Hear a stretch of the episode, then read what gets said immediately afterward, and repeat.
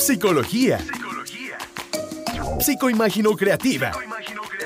El doctor Ricardo Rulopsi te invita a disfrutar de la psicología, creatividad, filosofía, arte, experiencias y conocimiento que serán de tu agrado y aplicables para dar bienestar a tu vida.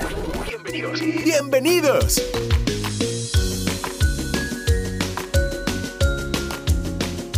Hola, ¿qué tal amigos? Muchas gracias por estar en este programa especial. Tengo dos invitados de gala.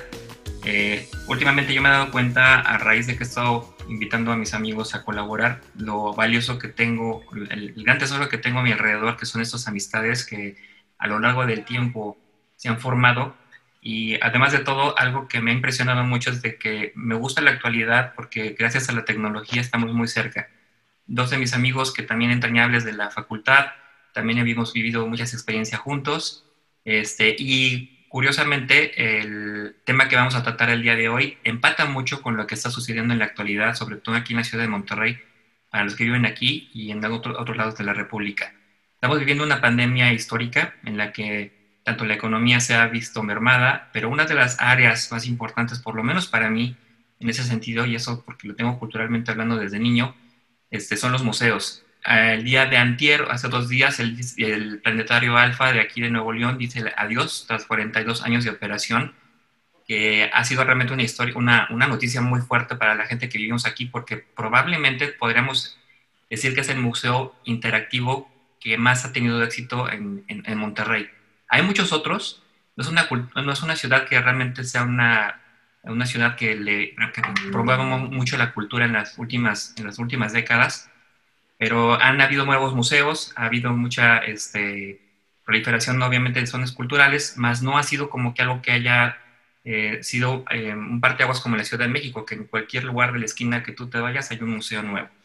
Además, el Museo Marco estaba este, sufriendo a, causa de esta pandemia la, la, cuestión económica, entonces ha estado tratando de recaudar por medio de sus redes sociales pues dinero a partir de, que, eh, de visitas virtuales, a partir de que la gente esté donando, aunque sea los 42 pesos o 90 pesos que cuesta la entrada, este, y ellos poder solventar sus gastos que son generados día a día en lo que se vuelven a reabrir este tipo de espacios culturales.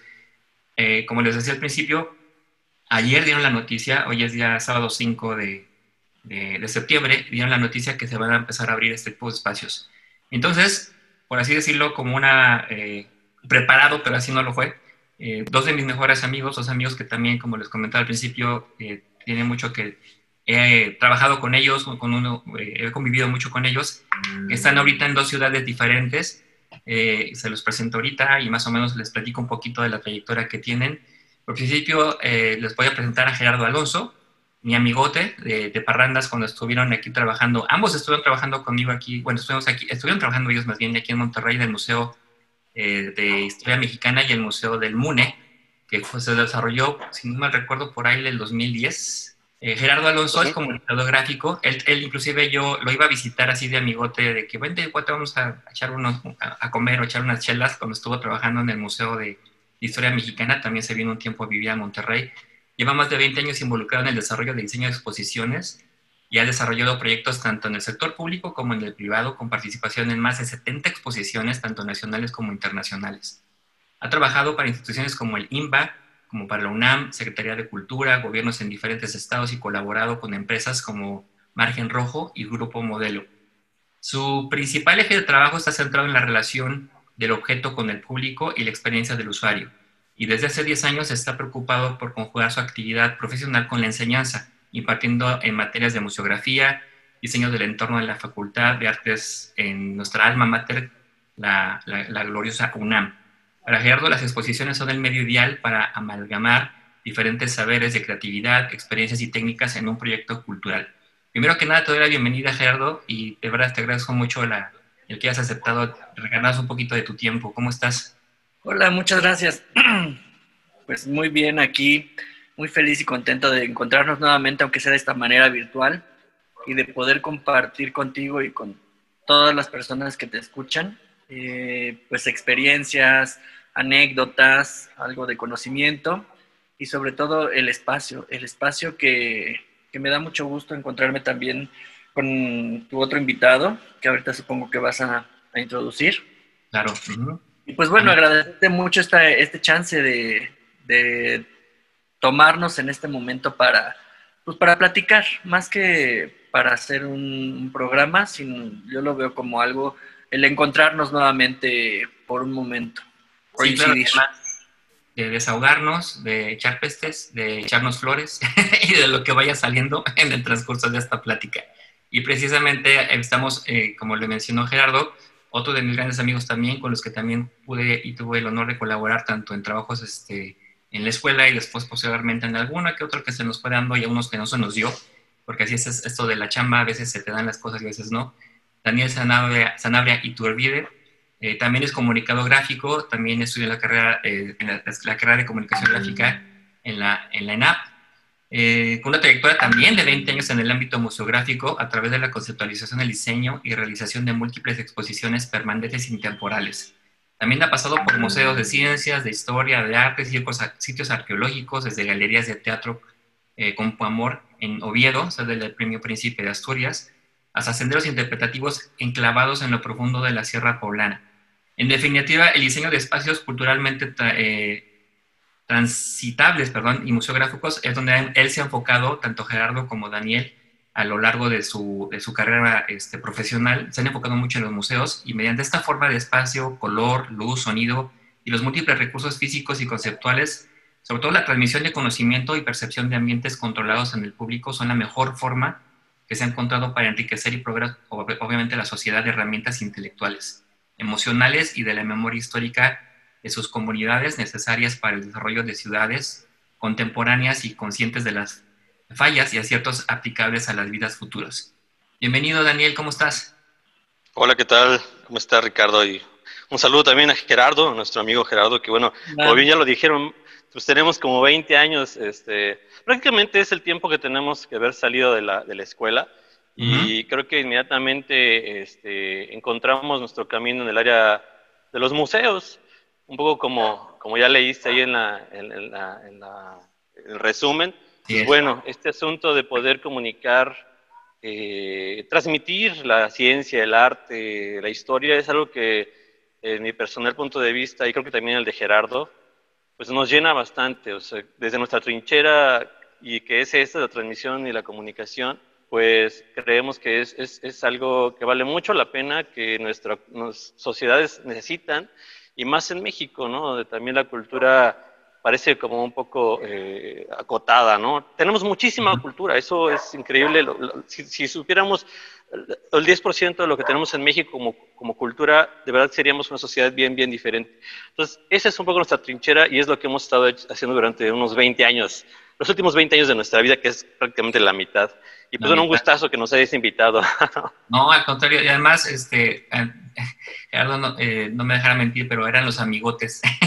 Porque con ellos a, a, chelear o a hacer algunas cosas allá por fuera. Y, pero sobre todo era la parte de la plática, ¿no? Que era muy enriquecedora, sobre todo en esta área nueva. Bueno, nueva para muchos porque es un área que probablemente yo la conozco porque desde muy niño mi mamá me llevaba a los museos y yo es algo que disfruto mucho, sobre todo los espacios que más disfruto para, por ejemplo, este, desahogarme, como para poder entretenerme, pues, sobre todo para poder reflexionar y conocer y obviamente aumentar el, un poco de la cultura que, que nos es obligado a tener, eh, de alguna manera han sido los museos.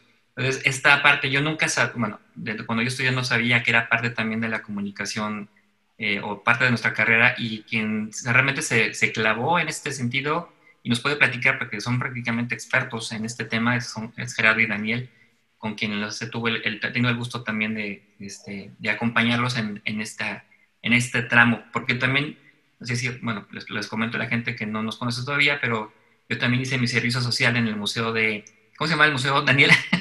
en el... En San Ildefonso, es correcto. Nada más que Daniel estaba en San Ildefonso en el área de museografía y yo lo estuve en el área de de, educación, o sea, siempre se me dio también parte de lo que era la, el, ser maestro, el enseñar a la gente. ¿Qué, me pueden decir? ¿Nuestra querida Mónica Zukowska? Con la querida Mónica Zukowska, sí, así es, querida y guapa Mónica Zukowska, que quiero haberla vista por ahí en, en, en, las redes sociales y le mandé un, una solicitud, pero yo creo que no se acuerda de mí, estaba muy chavo o de plano ya estoy muy feo ya no, Pero este, sí, el apellido famoso Zukowska. Chicos, ustedes que, son, que están empapados con este tema de la museografía, eh, platíquenme un poquito, sobre todo la gente que nos está escuchando, que son eh, la mayoría creativos, ¿qué es la museografía a grandes rasgos? ¿Quién quiere empezar? Pues, si quieres. ¿Es tú, Gerardo? Comenta si quieres, quien quieran, como vean. A ver, voy pues. Pues bueno, nada más, antes de, comenzar con eso, me gustaría decir que tengo el gusto de trabajar con Daniel.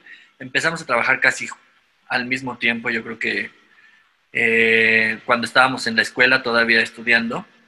Y pues toda nuestra trayectoria profesional ha ido prácticamente a la par.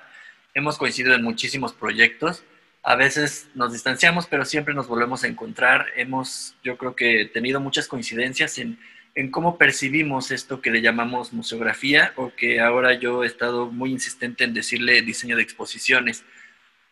Porque creo que el diseñar una exposición implica mucho más allá de una cuestión visual y creo que Daniel también por ahí hace rato lo mencionaba, es desde involucrarse con la temática, esto que le llaman también la curaduría, la idea, la investigación, el, antes de cómo surge una exposición, todo el proceso que se lleva, eso yo creo que es a lo que nosotros nos dedicamos, no únicamente a la museografía. La museografía es como esta puesta en escena de todos los conceptos, eh, ayudados a través del espacio, de un recorrido y de, por supuesto, los objetos. Entonces, yo nada más querría como ampliar un poco más ese término y decir que como generadores de ideas, de conceptos, pues va más allá nuestra labor eh, de solo la, museografía. Eh, habría que también decir que hay algunos términos que han escuchado más o menos comúnmente quizá los alumnos, y es la museología y la museografía. Es decir, son como dos dos términos que la gente normalmente confunde. Entonces, eso a lo mejor habría que acotar tantitito porque museología, como digamos su etimología nos lo dice, pues es como el análisis de los museos. Obviamente es, muy amplio y hay un especialista para eso, es decir, la gente que se dedica a, desde eh, promover, este, analizar, profundizar eh, cuestiones de curaduría. O sea, es, un mundo muy amplio la museología, o sea, es el estudio de los museos. Incluso habla de cuestiones de de visitantes, de administración, de todo lo que tiene que ver con museos. Y la museografía, como bien lo dice Gerardo, está más aterrizado en el cómo, en el qué le vas a decir a la gente. O sea, es decir, está más involucrada con la experiencia ya, eh, eh, digamos, eh, física, la, la, experiencia real, desde que llegas al museo, incluso un poquito desde antes. Hablando ya también de la parte de la gráfica, que fue donde empezamos, Gerardo y yo, que es la, fue el ancla natural eh, entramos, incluso los dos, yo, él, él no me va a dejar eh, mentir, en la parte gráfica, que es la experiencia, digamos, académica que teníamos cuando recién egresamos de la escuela, y después nos dimos cuenta que ese mundo de la museografía y también, de, digamos, de la museología, pues era un mundo enorme, o sea, era un gran océano en el que la gráfica era solo una parte. Entonces, como bien dice Gerardo, el término museografía es, digamos, lo que le engloba, a grosso modo, es lo que se puede reconocer en términos académicos, pero efectivamente la museografía es mucho, mucho más amplio, mucho más eh, eh, elaborado y complejo de lo que es solamente, digamos, los gráficos, ¿no? Como digamos el término museografía, que quiere decir los, la forma de los museos, ¿no? Digamos, su etimología es va por ahí. Sin embargo, sí es más amplio, esto es mucho más amplio. Y es súper divertido. Yo, yo creo que ahorita Gerardo nos podrá dar también su, su versión este, muy personal, pero eh, yo nos considero salvo que Gerardo tenga otra idea, como una especie de traductores, traductores de muchas, muchas cosas. Por ejemplo, tenemos, exactamente, tenemos, por ejemplo, a un, ingeniero físico, un físico cuántico, que nos va a hablar de los quarks, ¿no? Y cómo se dan los saltos cuánticos en la materia. Y dices, diablos, ¿no? O sea, eso cómo se lo enseñas a un niño de primaria. ¿Cómo se lo enseñas? O a alguien que, que, está, que no sabe nada de física. Entonces, los que saben, ahora sí que los que son los personajes que tienen el, conocimiento duro, eh, nos tienen que explicar a nosotros primero qué es.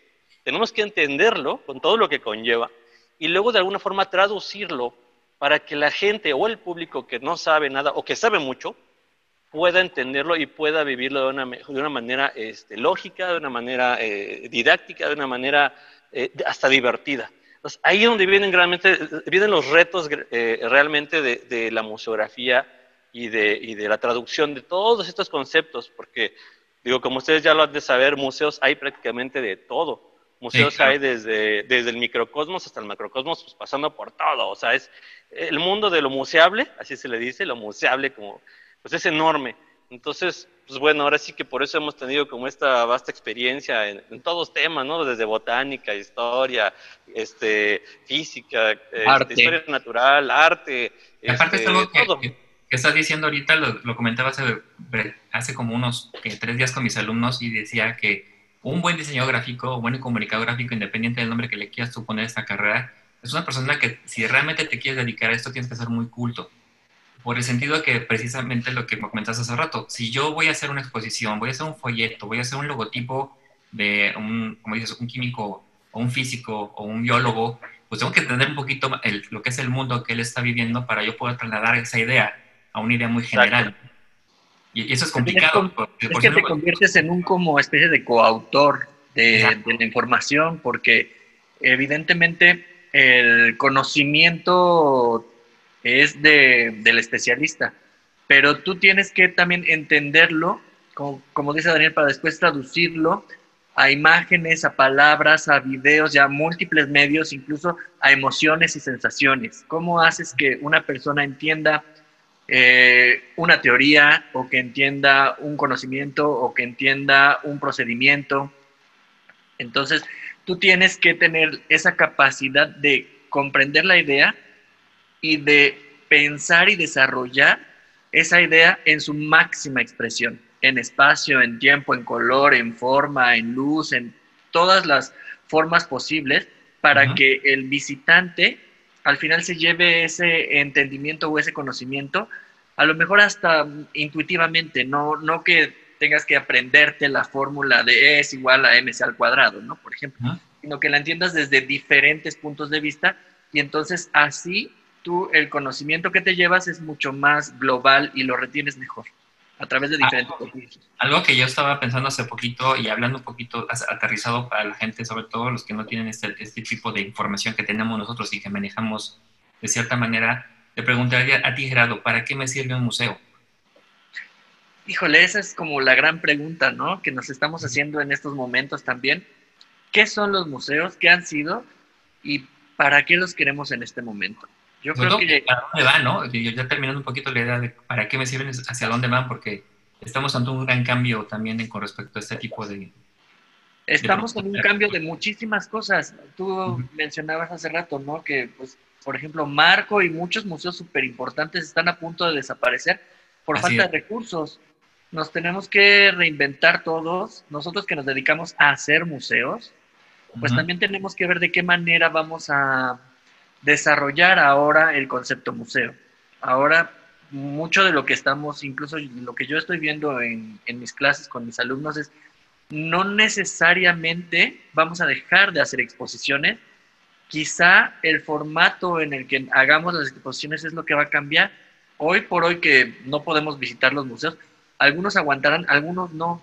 Sabemos que la mayoría de los museos dependen del gobierno, pero hay otros que, que, lo hacen con un esfuerzo privado, que, que, son de recursos de personas interesadas en la difusión de la cultura y que por mucho dinero que a lo mejor en este momento tengan, pues no necesariamente lo van a seguir teniendo. Para, para mantener estos espacios, se requiere de muchísimo, o sea, son millones y millones de pesos lo que cuesta abrir un día las puertas de un museo. O sea, no es, algo que también, eh, a lo mejor también nos puede ayudar también a entenderlo un poquito y digo, sin meterme un poquito, no tanto en política y sin meterme tanto en, en hilos que no quiero, quiero tocar, este, yo, yo, creo que este sexenio ha sido de los más complicados con respecto a la cultura, principalmente por la situación en la que se encuentra el país, pero también por la pandemia, obviamente la gente, en lugar de querer leer un libro, acercarse a tener un poco de conocimiento, prefiere verse Netflix, prefiere verse películas, únicamente entretenimiento, cuando tienes, por ejemplo, por ahí de repente este, documentales. Y un, para mí por lo menos un museo es un documental, es un documental en vivo, en presencia, en sensorial, este, en emociones que tú vas eh, recorriendo paso a paso, que te va narrando la historia de algo y te va dando un, conocimiento. A final de cuentas tú te sales con, con algo, ¿no? Eh, eh, sería una buena museografía o museología, como dice Daniel, sería que te esté, que te esté dejando realmente algo, que entender esa, esa manera. ¿Tú qué opinas, Daniel? Sí, definitivamente, bien lo comentó Gerardo, pues es, complejo, lo estamos viendo muy, muy difícil, pero efectivamente, o sea, la, la respuesta del, humano a la, a la, realidad, o sea, a la vida que puedes, le llamamos vivencial, ¿no? Las experiencias vivenciales, ¿no? Lo que, lo que conlleva todos los sentidos, es mucho más fuerte, mucho más poderosa que, que tan solo, que ver solo una pantalla. ¿Sí? Eh, entonces, eh, ahí es donde justo entramos en, esas, en estos análisis y, profundos de, de, la mejor forma de transmitir la información, ¿no? Y qué contenidos, porque esa es otra, ¿no? Los contenidos también eh, tenemos pues, broncas, ¿no? Con, con, lo que se proyecta, con lo que le enseñas a la población, con lo que está viendo en Internet o con lo que está viendo en las series, como tú dices. Y eso es algo que, en mi personal punto de vista, es, es complejo porque también eh, se contrapone con lo que nosotros tratamos de enseñar. Digo, a mí, por ejemplo, yo soy fanático de la historia, me encanta la historia de, México y en general del mundo, pero cuando tú entras a Netflix o entras a ver cosas, resulta que ellos te pintan cosas históricas que están, pero completamente lejos de la realidad. Pero, en serio, entonces dices, diablos, ¿por qué? ¿Por qué yo estoy haciendo museos donde te dicen, no, pues es que uno más uno fue dos, y en internet y en Facebook te dicen, no, es que uno más uno son cuatro, ¿no? O sea, digo, como un burdo ejemplo, pero eso es algo que yo así, no, yo siento así como que me clavan una espina cada que sucede eso a nivel histórico, ¿no? no y es verdad, bueno, la gente que se pone a ver series de televisión como Vikingos, los que la realmente gusta conocer ese tipo de, historia, sabemos que muchos de los personajes que existían en esa época ni siquiera tuvieron que ver uno con el otro, los ponen como si vivieran en un solo momento. esa, esa desinformación, por así decirlo, digo, qué padre que están haciendo series históricas en las que te pueden narrar un poquito de cómo se vivió la historia del hombre, pero de que lo hagan de una manera equivocada también, o errónea también hace que nuestro conocimiento pues sea errático, ¿no? Entonces, ahí es donde por ejemplo, ¿no? Ajá. Disney con sus películas de, ah, este, que mezclan todo lo que se les ocurre, o Apocalipto, o, todas estas cuestiones que tienen que ver con culturas mesoamericanas, que es así, ah. no importa si son incas, mexicas o, sí, o mayas, y viven en la misma época, ¿no? Sí. Sí, ese es un problema. Digo, yo también, no sé si has de saber, pero yo estoy muy dedicado a la parte del recreacionismo histórico, o sea, es una, digamos que de mis hobbies alternos, y es, es justo eso, o sea, poder vivir la historia. ¿Y eso qué implica? Pues bueno, desde cocinar, usar la ropa que usaban en este periodo, este, no sé, practicar los deportes que practicaban en este periodo. Eso es el recreacionismo, y lo que intentas es justo encontrar más información de la que vienen los libros, porque en los libros, aunque son obviamente la, fuerte, la fuente primordial del conocimiento, son cosas muy duras, o sea, es decir, son historia, es, es la historia dura, es, es, es, es las fechas, las batallas, los personajes, pero nunca te dicen cómo vivían, cómo comían, a qué olía en esa época, o sea, ese tipo de, sensaciones que son la realidad de cada uno de nosotros en nuestra cotidianidad, no nos la dice la historia. Y esa es una de las partes que yo también eh, he estado explorando en los últimos años de mi vida, es justo recrear eh, este tipo de cosas.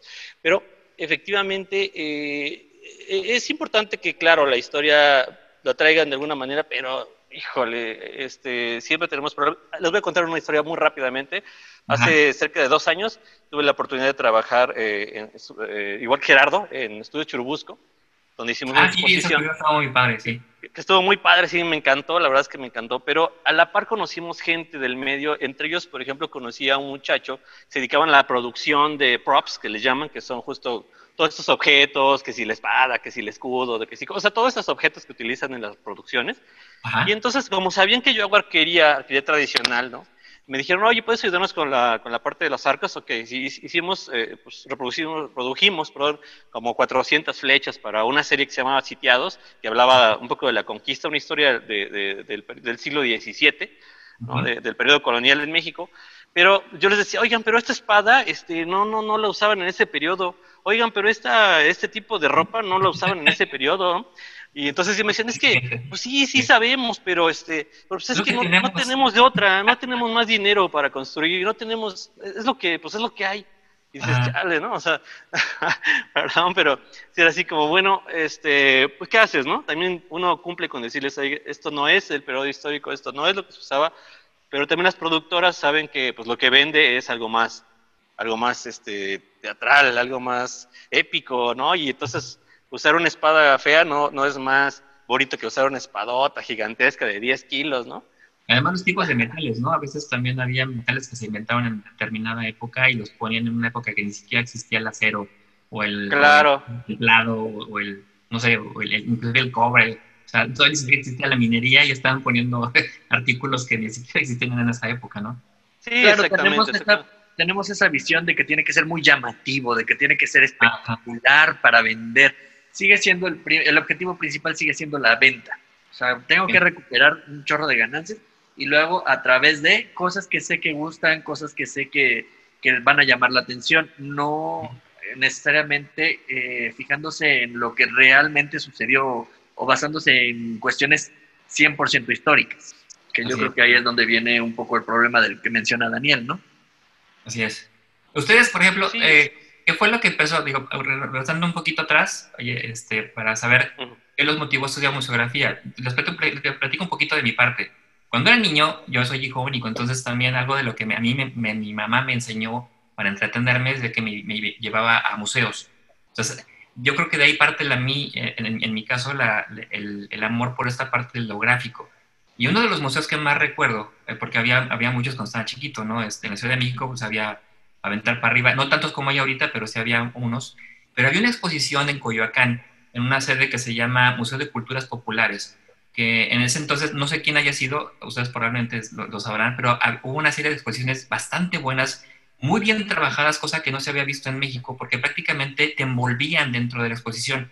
Una de ellas, que recuerdo mucho, fue del circo. Inclusive había, en la parte de afuera un, camión, un camión que eran los vestidores de los payasos o de los circos. Entonces, una de las actividades que tenías que hacer en, en, esa exposición, o, o microexposición, porque eran exposiciones muy chiquititas, pero bastante bien realizadas, te metías en el camión y veías cómo vivían, ¿no? O sea, como decía hace ratito Daniel, sentías el olor de la ropa, sentías el olor de los zapatos, de la madera, de lo viejito, de lo, de lo antiguo, y luego te metías como una carpa, olía caca de elefante inclusive, este, o, los ruidos que se escuchaban de las palomitas, o sea, toda esa sensación a mí nunca se me olvidó y fue de las cosas de que dije, wow, ¿quién será quien hace todo esto? Y de esta exposición había, hubo varias, una que fue del pan, que también prácticamente montaron una panadería dentro del museo, otra fue de la pesca, que también metieron un barco dentro del museo y había el olor pescado y la arena y todo esto. No sé quién la hacía, pero por lo menos en mi caso es algo que me llamó mucho la atención y me gustaba. Y cuando yo me di cuenta que se podía hacer esto en la carrera, no sé por qué no escogí, ¿verdad? Pero yo creo que es de las áreas que requieren más cultura o, más conocimiento de muchas áreas. Este, platíquenme un poquito ustedes, este, Gerardo, a ver a ti cómo se te dio esto de la museografía. Pues es que mira, yo lo que manejo todo el tiempo es que para que una exposición tenga cierto éxito, debes primero reconocerte en ella. Seguramente hemos escuchado todos la clásica anécdota con el arte abstracto, que llega el papá y que dice, ay, pues mi hijo lo pinta mejor. Desde ahí ya hay una falta de reconocimiento.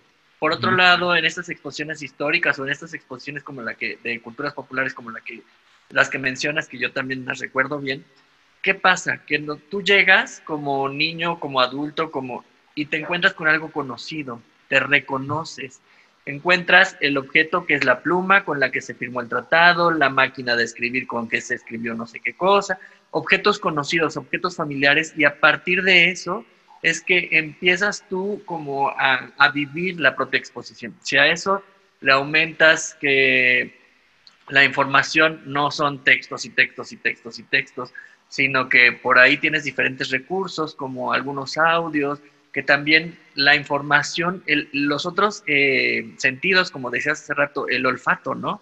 ¿Cuántas, ¿Cuántas exposiciones utilizan el olfato? Muy pocas. Todo eso te va haciendo, tú puedes no ver el objeto, pero si lo oyes, si lo hueles, si lo sientes, si lo escuchas, o sea, todo eso te va haciendo que vayas en tu cabeza teniendo la imagen de ese objeto que puede ser un elefante o que puede ser una planta o que puede ser cualquier eh, concepto, ¿no? Entonces, a partir de ahí es que buscamos nosotros que estos, estos medios no sean algo donde no te reconozcas. Primero que nada, te tienes que reconocer. Igual se tiene que reconocer un niño, que un adulto mayor, que unos novios, que, o sea, no importa, la gente se tiene que ver, reflejar dentro de la exposición para que le interese. Cuando son temas áridos que a nadie le importan, donde no se reconoce, terminamos diciendo eso, ¿no? Así de, ay, pues esto quién sabe que sea, me siento ignorante y además como me siento ignorante, pues mejor me alejo, pongo una barrera física. Mientras que cuando llegas a un espacio donde huele algo conocido, donde los colores, todo te va llevando, pues vas generando una experiencia, una experiencia que recuerdas el resto de tu vida. Seguramente eso es lo que te pasó y que a, muchos de nosotros también nos ha pasado, ¿no? Así es. hay una cosa, rápidamente quería comentar, Gerardo, o sea, tiene toda la razón Gerardo, pero también hay una cosa que es lo que llamamos el reconocimiento patrimonial, o sea, es decir, que, también tú como ser humano reconozcas que ese, eso, ese elefante, esa carpa, esos pescadores, eso es parte de tu cultura, ¿sí? O sea, que no es algo ajeno, que es algo que, que es, que, bueno, en este caso, si, si, era de México, bueno, identificas que además si es culturas populares, pues seguramente tendría que haber, estado aterrizado en, el, en ese México. Entonces, identificar y aprender a querer ese tipo de cosas. me explico? La intención es que tú como, como ciudadano estés consciente, la exposición tiene que ayudarte a concientizar y hacerlo tuyo, como dice Gerardo, hacerlo tuyo. O sea, si ya sabes un poquito, ahora tienes que saber más, o puedes, puedes tener acceso a más información. Les voy a contar otra, otra, otra este, pequeña anécdota que, que, fue como para mí un, un, este, un, un shock, porque bueno, todos conocemos los museos de Elina, todos conocemos Elina. Elina sabemos que es la, digamos que la institución más grande e importante de, de cuestiones eh, eh, histórico-arqueológicas en México, ¿no? O sea, digamos, es como nuestra gran institución. Y todos hemos ido probablemente a un, a un, desde un museo hasta una zona arqueológica. Entonces, la zona arqueológica más visitada en, en México, ustedes quizá lo sepan, pues es Chichen Itza. Chichen Itza es, es, la, es, la, es la más, tiene como 3 millones o más, no, sé, no estoy muy seguro cuántos millones, pero son millones de visitantes al año en, Chichen Itza. Es la más importante, la más visitada. Bueno, todas, las todas estas zonas arqueológicas tienen eh, su cedulario, todos tienen un anclaje, eh, digamos, eh, museográfico o museológico ¿no? en, en, las zonas. Pero hicieron unos estudios apenas, tiene como unos tres años probablemente que se hicieron estos estudios, análisis donde dijeron, bueno, ¿cómo, hacemos, ¿cómo sabemos que la gente, todos estos millones de personas que vienen, vienen y aprenden algo? O sea, ¿cómo sabemos? ¿Cómo, medir? ¿Cómo medir lo que, lo que el público está este, aprendiendo? Bueno, pusieron así unas cámaras eh, en las cédulas más importantes. Por ejemplo, hay una cédula muy grande que está enfrente a, a, la pirámide más importante de Chichen Itza, la de Kukulcán. Es la de Kukulcán, si no mal recuerdo. Sí. Este, este, pusieron ahí, hay una cédula muy grande, muy bonita, que explica todo y se dieron cuenta que solo el 3% de la gente se acercaba a la cédula. Pero no, no, no, o sea, pero espérame, no podemos decir que toda esa gente leyó la cédula. No, no, no, no. ¿Sí me explico? O sea, ¿cuánta de la gente que se acercó a la cédula puedes decir que la leyó? Además, ustedes se dan cuenta que están dentro de los museos que de repente ya saben, llega el papá con el hijo, no, mijo, tú no leas yo te voy a decir todo lo que estás viendo aquí. Ni mal informado, pero no te enseñan esa, esa parte de que, a ver, vamos a, a, ver si es cierto. Y no, a mí me ha tocado ver de papás que dicen, no, ahí está mal, está mal escrito, porque así no fue. o sea, tú que eres historiador, tú que estuviste con gente que realmente se dedica a la curaduría, que tienen este, documentación oficial, y, este, y llega gente que dice, no, ahí están equivocados, esa no fue en esa época, y este museo está mal, no sé si les ha pasado, y obviamente en el caso de que tú manejas de, de de, este, de allá de, de, Chichen Itza, la gente va únicamente como para, para, caminar, es como si fuera una plaza comercial que estás viendo unas piedras, pero realmente no, nadie se va con la idea de que en qué momento se construyó. Yo escuchaba, yo cuando llegué a ir, me, me, tocó escuchar que había gente que pensaba que eran aztecas, o sea, nada que ver, y aparte ni siquiera las épocas Eran, eran iguales, ¿no? Comparado con gente extranjera que venía a México y que venía a ese tipo, esas pirámides que tenían todavía muchísimo más conocimiento de lo que los mismos mexicanos tenían sobre el lugar, ¿no? Y aparte los flujos, que somos para leer. Sí, sí, efectivamente. Y, aquí viene un poco, perdón, ya Gerardo, nada más rápidamente, vengo, vengo a acotar lo que tú dices. Efectivamente, eso nos, viene a traer nuevos esquemas de museos, pero no, no museo como tal, porque si te das cuenta, una zona arqueológica no es propiamente un museo, sin embargo ya tiene unas características de transmisión del conocimiento. Entonces, aquí es donde se amplía, se amplía completamente el parámetro, museo pues no es una caja con, colección dentro, ya, ya digamos, estos parámetros son del siglo pasado, ¿no? O sea, en su momento claro que funcionaron, pero ahora se ha rebasado y por mucho. Entonces, aquí es donde justo la tecnología y las nuevas formas de, abordar la transmisión de, la información tienen que estar de la mano de la museología y la museografía. Entonces, nosotros, eh, Gerardo y yo también hemos estado tratando la, el tema de las aplicaciones, por ejemplo, ¿no? las apps enfocadas a la transmisión del conocimiento. Ya toda la gente, los chicos, los niños, o sea, ya es una herramienta prácticamente indispensable. De alguna manera, para bien o para mal, la vida de todos nosotros, nuestras fotos, nuestros, nuestros videos, nuestros este, contactos, nuestra, todo, de alguna manera ya está vaciado ahí. Todo está ahí, sí. Esa es, una forma que nosotros estamos explorando, que quizás ya se da en otros lados, claro, pero estamos eh, intentando hacer que, que, esas experiencias museales, digamos, no puedo decir museográficas, sino museales o, de, o, de, transmisión de conocimiento o de exposiciones, ¿no? Pues puedan estar ya de una forma mucho más personalizada, ¿no? Donde puedas tener no solo cédulas que, como dices, la gente no necesariamente lee porque nos da flojera leer, sino que podamos tener videos, presentaciones, una grabación de un arqueólogo, del arqueólogo, decir, saben que esto es bla, bla, bla, y si están parados enfrente de la pirámide de Cuculcán, pues esto pasó y así, y así, asado. O sea, este tipo de información ya se puede tener, ya está, ya puede ser mucho más eh, accesible en, los dispositivos de, que son personales. Entonces estamos por ahí. E, es, es, es, una nueva forma de ver museos y creo que por ahí vamos. No sé, Gerardo, ¿qué opine? Oye, Gerardo, por cierto, hace rato mencionabas tú este, que el, obviamente un museo es algo que tiene que, tener un, ingreso económico. O sea, tú vas a invertir millones de dólares o millones de, pesos en un museo. Entonces, eh, yo viéndolo como inversionista, ¿cómo puedo saber este, qué museo o qué exposición realmente va a tener éxito para a mí eh, devolverme esa inversión que tuve? ¿O nunca se, se devuelve la inversión por completo? ¿O platícame un poquito esto? Pues mira, hay como muchas maneras de... Eh, si pensamos en un museo, no así en una exposición. Habría que diferenciar entre un museo y una exposición. La exposición es eh, donde se contiene toda esta información y que a su vez el museo puede tener una o varias exposiciones. Entonces, si pensamos en, en, museos, pocos yo creo que son los museos que regresan los costos de tener exposiciones. Entonces, por eso es que surgen algunas otras instancias como las tiendas. El MoMA, todo lo que recibe no es por las exposiciones o por las entradas. Por la tienda del MoMA. Pues la tienda del MoMA, la tienda del Louvre, la tienda del British, la tienda de estos grandes museos son las que muchas veces son el negocio. Ahí es donde está el negocio y donde pueden recuperar una parte, porque traer una exposición a México, solamente en seguros, en, en costos de, de traslados, en costos de, personal, son millones y millones y millones de pesos, hasta cientos de millones de pesos. Entonces, por mucho que tengas lleno el Museo de Antropología, pues, la mayor parte de los asistentes al Museo de Antropología no pagan. Por ejemplo, yo estoy hablando del que tiene como más afluencia de todos los museos que conocemos, ¿no? Y que son extranjeros, ¿no? museos como el Frida Kahlo, por ejemplo, que también yo siempre les digo a mis, amigos, a mis alumnos, a ver, ¿Cuáles son los principales atractivos de México? ¿Por qué los, turistas vienen a México? ¿A qué vienen a México? a las playas, a ver piedras y a ver Frida Kahlo. Así es. Entonces, bueno, pues ahí tenemos dos grandes oportunidades, ¿no? Pues Frida Kahlo y las piedras. Este, Frida Kahlo ya está como muy bien eh, situada. digo que es como el Disney mexicano, es Mickey ah. mexicano. Venden de todo tipo de productos aquí de Frida Kahlo, sí. Así es.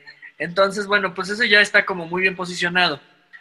Pero eh, eso no quiere decir que en realidad, aunque te cobren lo que te cobren en el museo, los costos de apertura de un museo siempre van a ser mayores a lo que se pueda recuperar. O casi, casi ahí se van 50-50, ¿no? Este, entonces, lo que, lo que estoy tratando de decir es que nunca va a ser un negocio una exposición. incluso, o a veces se piensa que si tuvimos una experiencia ahí en la que trabajamos cuando recién murió el Papa Juan Pablo II, decíamos, bueno, pues es que si hacemos una exposición del Papa, esto va a ser así un hitazo, porque pues Juan Pablo II te quiere todo el mundo. Se decidió hacer esta exposición y en realidad fue ahí sí 100% para comercializarla. Fue algo no para difundirla culturalmente, ni mucho menos, fue algo para ganar dinero. Y desgraciadamente para la empresa que lo, que lo hizo, jamás pudo recuperar el dinero. ¿A qué se debe? Pues por, por, la difusión, yo creo que la exposición estaba bastante decente, sí. pero no supieron darle la difusión adecuada. Además se vendió como algo así, wow, que, que ibas casi, casi a volver a ver al Papa, cuando no, en realidad sí tenía como bases de la historia de quién fue el hombre, quién fue Juan Pablo II antes y después de ser Papa, este, cómo murió, etcétera, etcétera, una cuestión como muy histórica. Entonces cuando llegabas decías, ah, no es como el show, no es como la película, no es como que te van contando esta historia que quieres saber. Normalmente decimos, bueno, pues una película porque es atractiva. Porque no tienes que pensarle mucho, porque ya te dan todo muy digerido, porque pues, incluso no tienes ni que caminar, vas, te sientas dos horas, alguien te cuenta y te cuenta y te cuenta y te cuenta. Ok, esa es una manera de hacer. Normalmente los museos buscan el aterrizar, ya sea de una manera científica, histórica, este, social, eh, esa historia y por eso pensamos que los museos o las exposiciones pueden ser más aburridas que ir al cine. Ahora, en la realidad, hay muchas cosas que, se están experimentando como nuevas. Eh, estoy ahorita trabajando con algunos alumnos el cómo, qué hacemos ahora que no podemos ir a los museos. Y están surgiendo ideas bastante interesantes, desde por qué no hacemos un videojuego que simule la actividad de ir a un museo, hasta, no sé, cuestiones como usar Instagram, usar las plataformas que ya son como bastante más comunes que antes y que los chicos que están llegando ahorita a la preparatoria universidad ya son los nativos, ya no son ni los millennials, ya son centenias que ya traen el, el uso de, las herramientas, pero que naces ya te conectan a, una, a un iPad, a un teléfono, ¿no? Sí. Entonces, pero eso tampoco creo que es solamente una de las formas en las que podremos desarrollar en un futuro las exposiciones sin perder que el objetivo es transmitir. Transmitir conocimientos, transmitir conceptos, transmitir emociones, transmitir lo que tú quieras. Entonces, cuando tú como visitante, como usuario, como cliente, algunos museos les llaman clientes, esos en los que sí son de recursos privados, sí. este, llegan, sobre todo en los, que, en los que pagas por un boleto, te quieres llevar algo, o sea, ya te pones en el papel de, ok, te exijo que me des algo, porque te estoy pagando, ¿no? Sí, sí, y pues nada, creo que más equivocado que eso. Eh, creo que sí deberíamos de, fomentar el hecho de que las exposiciones, ya no voy a hablar solo de los museos, sino de las exposiciones en general, eh, pueden brindarte experiencias. Entonces, en tanto que te lleves una experiencia, creo que ya es algo súper eh, positivo, ¿no? Yo no, yo no estoy tan claro que nos llevemos conocimiento o aprendizaje, o sea, sí, pero de forma no tradicional o de forma no... La vivencial. Una, manera no formal, porque no estás, no, o sea, para eso existen las escuelas. Los museos cumplen un poco, están como entre aquí y entre allá, de que, bueno, pues sí, vienes como a divertirte porque, pues, por ejemplo, Papalote, bien decías, pues te venden el, hecho de que te vas a divertir. Y yo me acuerdo que sí, cuando abrió Papalote, yo decía, bueno, ¿por qué no, ya no soy niño, no? Y entonces la noche de museos de adultos, pues era de sí, vamos. Y recuerdo que a nosotros nos llevaron en la escuela, en la universidad, justo a vivir esta experiencia que se llevaban los niños antes. Aparte, el eslogan bien interesante en ese entonces que era de que toca, juega y aprende. Y sigue siendo. Porque cuando éramos más pequeños, obviamente en un museo era como que no estés tocando, no te vayas por allí, no te pongas por acá. Entonces era como, pues, ¿a qué vengo entonces si no me vengo a divertir? Yo obviamente más siendo niño, ¿no? Pues siempre tenemos la curiosidad de estar, de querernos acercar. O sea, si te venden que es la constitución, pues claro que la quieres tocar. Si te venden que es la pluma con la que se firmó no sé qué, pues también lo quieres tocar. Tú quieres tocar la cámara que utilizó este Figueroa, no sé. A ver, Dani, en ese caso, este, perdón, te interrumpí. Este, no, no, no. Es que, es que mencionabas la cámara de Figueroa y eso es lo que Daniel nos podía ayudar en ese sentido, de qué, qué diferencia entre una, eh, un museo que sea eh, patrocinado por el gobierno y uno que sea patrocinado por una, alguna empresa privada. Creo que el, el del Churubusco fue, ¿fue del gobierno o fue privado. No, si me puedes La de Churubusco fue un esfuerzo del gobierno, pero lo interesante aquí es que Churubusco, eh, eh, como para los que no sepan, pues bueno, es una institución cinematográfica bueno, fueron unos estudios cinematográficos que nacieron en, 1945 y que fue primero privado y luego ya fue del gobierno. Eh, pero nunca se había hecho una exposición de ellos y, menos dentro de las instalaciones. Y aquí es un poco también una experiencia súper padre porque aunque nosotros hicimos toda la especie como de traducción, vuelvo, vuelvo al punto o al concepto de la traducción, para que la gente pudiera eh, ver, tocar, vivir, observar eh, mucho de lo que sucede en los estudios reales, es decir, los estudios de, grabación, los estudios de, audio, los estudios de edición, los, eh, eso la gente no lo podía ver, no lo podía tocar, es decir, eso está restrictivo, ¿no? ¿Por qué? Porque tienen clientes al exterior, de hecho, pues, eh, es de los estudios o de las casas que tienen clientes fuertes, importantes, Nike, este, ah, Universal, tienen, tienen clientes de mucho, peso que, bueno, no, no, permiten que haya gente ahí dando vuelta. Entonces, fue un esfuerzo interesante. Creo que el, director de este estudio Churbusco en ese momento tuvo una muy, muy buena intención de, que pues, la gente por primera vez en 80 años pudiera ver de primera mano cómo eran los, los míticos estudios de Churubusco. Y además, Entonces, bueno, estudios, porque era como si fuera el, la, ciudad secreta, no, pero la ciudad prohibida del chinos, ¿no? Exactamente. Los artistas, ¿no? Hasta Tintán los sacaban ahí a patadas. Ah, no, a Pedro Infante, ¿no? En la película. Exactamente. Y una de las cosas que más llamó la atención, Gerardo no me va a dejar mentir o incluso puedan dar, es que hicimos una pequeña reproducción, o sea, pequeñita, de lo que era un set, un set de grabación.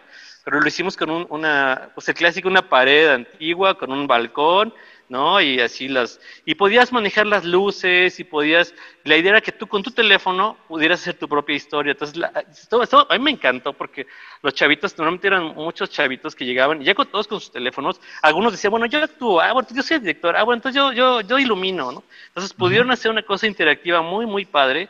Yo creo que de todos los que fueron, yo creo que el, yo, yo creo que el 70% sí pudo grabar algo ahí a lo mejor algo más cortito, a lo mejor algo más, más elaborado, pero todos pudieron llevarse un poco la, la, imagen grabada de su experiencia en, en, estar en un lugar así. Aparte estaba padrísimo porque las luminarias que estaban ahí eran reales, o sea, eran luminarias que se utilizaron en películas en los años 50 y 60. Y, entonces la gente los agarraba y los movía, ¿no? Claro, ¿no? Está un poco restrictivo. Sí, claro. Entonces, eh, eh, eh, creo que eso fue una, una, cosa muy, muy padre, que creo que la gente se llevó mucha información, o bueno, tal vez, o queremos pensar, porque volvemos al tema de los públicos, no podemos medir, o es prácticamente imposible medir, primero, cuánta información tienen cuando entran, y cuánta información tienen cuando salen, ¿no? Entonces, pero queremos creer que sí se llevan experiencias, que en los mejores de los casos se llevan información, y sobre todo eh, detonantes. Yo, yo sí creo que soy firme, eh, eh, pienso que un niño que llegue ahí, así como tú lo expresaste, y que a mí me pasó exactamente igual, llegar y decir, wow, esto, esto yo no sabía que, que esto existía así, o que esto se hacía de tal forma, y por eso decir, quiero ser arqueólogo, o quiero ser artista, o quiero ser museógrafo, ¿no? Aunque no sepas que el término es museografía, o quiero diseñar esto, ¿no? Eso es algo bien importante. A mí me pasó igual, yo, a mí me pasó en el Museo de la Revolución, debajo de ahí en el Monumento de la Revolución. Yo fui por primera vez y así fue un impacto impresionante ver las armas, ver la ropa, ver el tren. Había una reproducción, creo que como de un, ferrocarril, no estoy muy seguro. Pero me impactó muchísimo. Así fue de, wow, ¿quién hace esto y cómo hace que yo sienta todo esto que siento, ¿no? Toda esta, esta, así, esta explosión de información y de cosas padrísimas.